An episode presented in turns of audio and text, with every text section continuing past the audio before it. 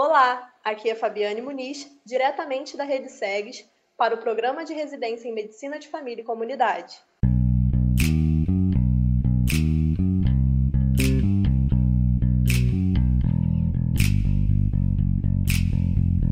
Esse é o quarto episódio da série 10 Minutos no Enfrentamento da Covid-19. O título do podcast de hoje é Como a Clínica da Família Maria de Azevedo, em Anchieta, se estruturou para o enfrentamento da pandemia. E os nossos convidados são a R2 Telma Figueiredo e o preceptor Henrique Lima. Sejam bem-vindos. Thelma, você poderia nos falar um pouco mais sobre as características da Clínica da Família Maria de Azevedo? Então, nós temos uma população cadastrada em torno de 20 a 22 mil né, cadastrados na unidade.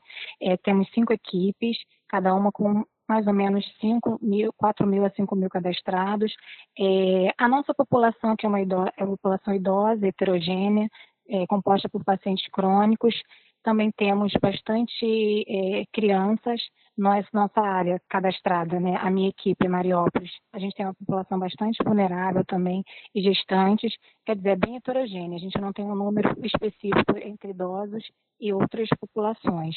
É, atendemos aqui, em média, 30 pacientes por dia, entre eles pacientes agendados e demandas livres, de todos aqueles que procuram a unidade para atendimento. Henrique, como a unidade se organizou para o atendimento das pessoas com suspeita de Covid-19? É, já faz um tempo né, que a gente vem lidando com essa pandemia, desde o começo de março, começamos a ter os primeiros pacientes sintomáticos e percebemos que era necessário mudar um pouquinho a nossa rotina, porque a gente já não tinha mais capacidade de continuar atendendo os pacientes programados no consultório, em meio a pacientes que podiam estar com sintomas é, de Covid, aumentando a transmissão dentro da unidade. Então, o que nós fizemos foi reservar algumas salas da unidade para o atendimento dos pacientes com sintomas respiratórios. Inicialmente, nós separamos três salas para atendimento e uma sala para servir de sala de espera. Interditamos um corredor da unidade, que seria para o acesso desses pacientes aos consultórios, e tentamos colocar sempre um profissional da unidade para fazer o acolhimento logo na entrada da unidade, que poderia ser o enfermeiro, o dentista, professor de educação física, física, um médico que estivesse disponível no momento, se fosse o caso também, para poder tentar separar ali do atendimento quem era paciente com suspeita de Covid, para encaminhar para esse corredor especial, e quem ainda era da rotina da unidade. Com o passar do tempo, a gente foi vendo que realmente tinha que é, suspender os atendimentos que podiam ser suspensos, então a gente manteve basicamente apenas as consultas de pré-natal e algumas demandas, algumas urgências que surgem de um paciente que, né, eventualmente, uma suspeita de câncer, um paciente que precisa de uma atenção que não pode esperar, então a gente acabou fazendo essa separação assim, dos atendimentos. Thelma, como está sendo para a sua formação vivenciar uma pandemia? então, é, em nenhuma, nenhum pensamento a gente imaginou que fosse enfrentar uma pandemia desse nível mas a gente tem que tirar proveito das situações difíceis, né? Tirar proveito das, das, situações fáceis é muito fácil, mas das difíceis a gente tira hoje com essa pandemia que é, nos ajuda a, a, enfrentamento das doenças do dia a dia. A gente vê com os novos olhos é, é, o tratamento ao paciente, né? É, nós não temos ainda protocolos de cura da doença, estamos aguardando a vacina, mas a gente aprende é, que no dia a dia agora, na medicina de família, que a gente pode ir muito além do que a gente faz hoje, através do diagnóstico das doenças, até no tratamento e no enfrentamento de algumas de outras doenças também. Thelma Henrique, no que a pandemia impactou na rotina do residente dentro e fora da clínica? Nós, residentes R2, nós ficamos lotados na clínica, né, nas clínicas, porque a, a, os estágios fora da unidade foram é, cancelados por conta da pandemia. Nós estamos com aula é, à distância, né, via Zoom, é, todas as quintas-feiras. Nós temos atividades é, pré-teste e pós-teste. É um tema dado pelos nossos é, preceptores e pela, pelos GTs também de, de, pesquisa que nos oferecem as aulas. Estamos fazendo, é, elaborando a nossa monografia, o nosso TCC, que será apresentado em fevereiro. Inclusive, nós temos uma qualificação agora, dia 9 do 7, em que vamos é, é, é mostrar né, para os nossos orientadores e para os nossos avaliadores é, o nosso tema e até onde estamos nessa evolução do, da monografia. E eu queria também deixar é, é, a minha experiência. Eu também tive a Covid-19 e fiquei afastada por 14 dias. É uma experiência assim, é, muito diferente nunca tinha passado por isso antes, é claro, ninguém, né? Mas quando você passa pela situação, você tem realmente uma situação difícil. Nós fizemos isolamento, é, eu, meu marido e meu filho dentro de casa, conseguimos passar, eles não se infectaram. Eu fiz o teste, hoje eu fiz a sorologia e, e realmente eu tenho a IgG positiva, mas é um mundo desconhecido, né? Ainda mais para nós como residentes. E eu também pensando aqui na, na rotina da, da unidade, a gente acabou tendo atividades suspensas aqui dentro também. Nós tínhamos um matriciamento de psiquiatria, de dermato, que ficou nesses meses interrompido, está para retornar agora. A gente espera que dê certo, que possa voltar.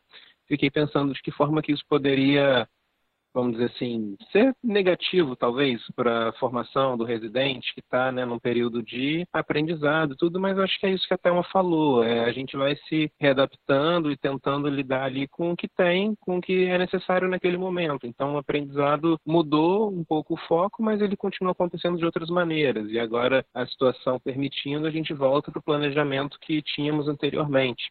E pensando fora da unidade, acho que é um pouco disso que a Thelma falou também. A gente fica com essa preocupação preocupação de poder transmitir a doença para outra pessoa, de se infectar e tudo. E eu, por sorte, até hoje não tive. A gente continua tomando os cuidados, né? Pelo menos acredito que não tive. Então, a rotina em casa continuou pouco alterada, continua mais ou menos da mesma forma. E é isso, vamos fazendo tudo que a gente tem ao nosso alcance para continuar atendendo, ajudando as pessoas e se protegendo também, usando os equipamentos de proteção, se cuidando. Acho que o momento agora é de, de esperar um pouco para ver, esperar, como a Thelma falou, esse novo normal que está se desenhando daqui para frente. Thelma, você tinha comentado que você foi infectada pela Covid como que foi esse período para você? É, então, eu fui infectada pela Covid-19. É, eu comecei com um quadro de tosse, é, depois com febre e uma dor muito, uma mialgia, uma dor no corpo muito grande.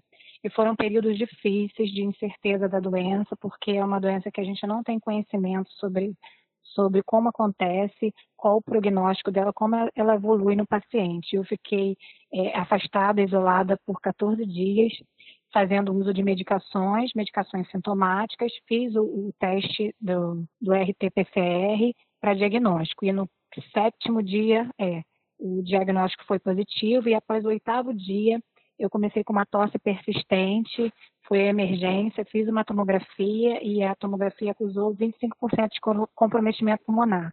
Fiz uso de antibióticos e medicações, consegui me isolar da minha família, com tudo separado, com as medidas de higiene, e todo mundo isolado e graças a Deus meu esposo e meu marido eles não se infectaram. E consegui passar desses 14 dias, graças a Deus fiquei bem.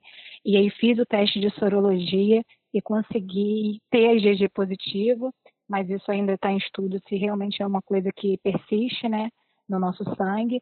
Mas eu consegui ficar bem, retornei para a residência, ao trabalho, tudo normal. Foram períodos difíceis, a doença não é fácil, mas tudo ficou bem. Parabéns, Thelma, por ter vencido essa luta, né? E a luta continua agora nos atendimentos aos pacientes com Covid. E na opinião de vocês, qual o ensinamento que a pandemia deixará? Então, é sempre é, difícil a gente prever, porque a gente ainda está passando por ela, esperando ver como as coisas vão continuar nos próximos meses. Tivemos uma melhora significativa nessas últimas semanas, a gente espera que as coisas daqui para frente só melhorem. Mas eu acho que o ensinamento é esse, né? O que a gente teve de aprendizado foi que a medicina de família realmente ela precisa se adaptar à, à realidade que a gente está vivendo. Então a gente, claro, se adaptou à necessidade da população que nesse momento o que tinha de mais urgente, de mais necessário, eram os atendimentos sintomáticos respiratórios. Agora, essa necessidade caindo, a gente volta a se organizar para os atendimentos aí os pacientes com as doenças crônicas que acabaram ficando com assistência um pouco comprometida, das questões aí que vão surgir, né, do psicológico e tudo mais depois desse período todo de crise. E acho que é isso, a gente sai com a ideia de que por mais que os desafios diários eles estejam sempre nos é, confrontando, a gente tem na medicina de família a possibilidade de se reorganizar o tempo todo e tentar oferecer para a nossa população aquilo que ela realmente necessita de fato no momento. Acho que a medicina de família traz isso, né? E a gente trabalha tentando manter essa lógica da especialidade. É, como médica de família, eu acho que a gente leva da pandemia um outro olhar, né? Um olhar de compaixão, um olhar mais é, ao próximo e próximo né, das pessoas. É, esse olhar de que a medicina de família pode interagir com, com os pacientes e, e, trazer para eles né, o conforto e o tratamento adequado. É, vamos entrar num novo normal, aliás, já estamos entrando, e vamos ver o que acontecerá nos próximos dias. A gente não pode prever, né, mas vamos esperar os próximos dias para que o novo normal seja é, adaptado por todos e que, como médicos de família, nós possamos oferecer à população esse serviço, esse atendimento. Obrigada pela participação de vocês, Thelma e Henrique. E para quem está nos ouvindo, não esqueça de nos acompanhar nas redes sociais para ficar por dentro de todo o conteúdo que estamos produzindo. Tchau, tchau!